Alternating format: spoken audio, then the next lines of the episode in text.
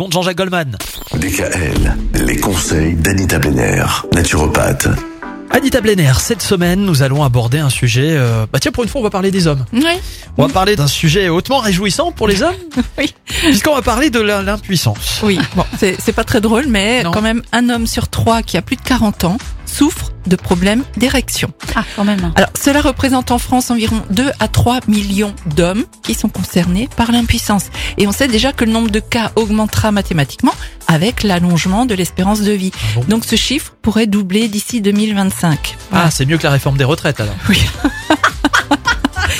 Alors, les traitements oraux agissent sur le relâchement des muscles lisses des corps caverneux et de ce fait augmentent le flux artériel à l'origine de l'érection.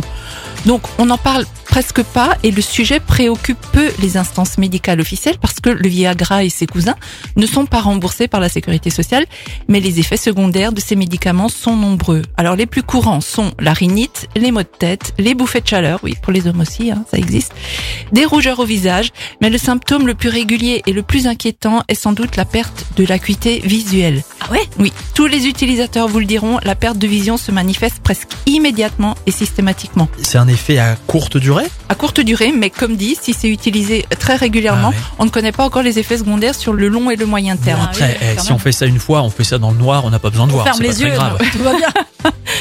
Voilà. Alors il faut faire attention chez les hommes qui ont des problèmes cardiovasculaires car c'est un hypertenseur Ah oui. qui peut augmenter donc la pression artérielle. Mm. Ouais, et le Viagra peut aussi également entraîner des complications au niveau pulmonaire. Alors vraiment y aller doucement. y aller- Mollo mollo. Oui, c'est Bon, ça. demain on va parler d'autres traitements qui existent euh, contre l'impuissance, puis on va aussi chercher à savoir d'où provient cette impuissance cette semaine. En somme, vous vous transformez un peu en sexologue cette semaine, Anita. Écoutez, j'ai toutes les casquettes, euh, Mika. Ah, ok. Oui, oui. C'est. À demain. Retrouvez l'ensemble des conseils de DKL sur notre site internet et l'ensemble des plateformes de podcast.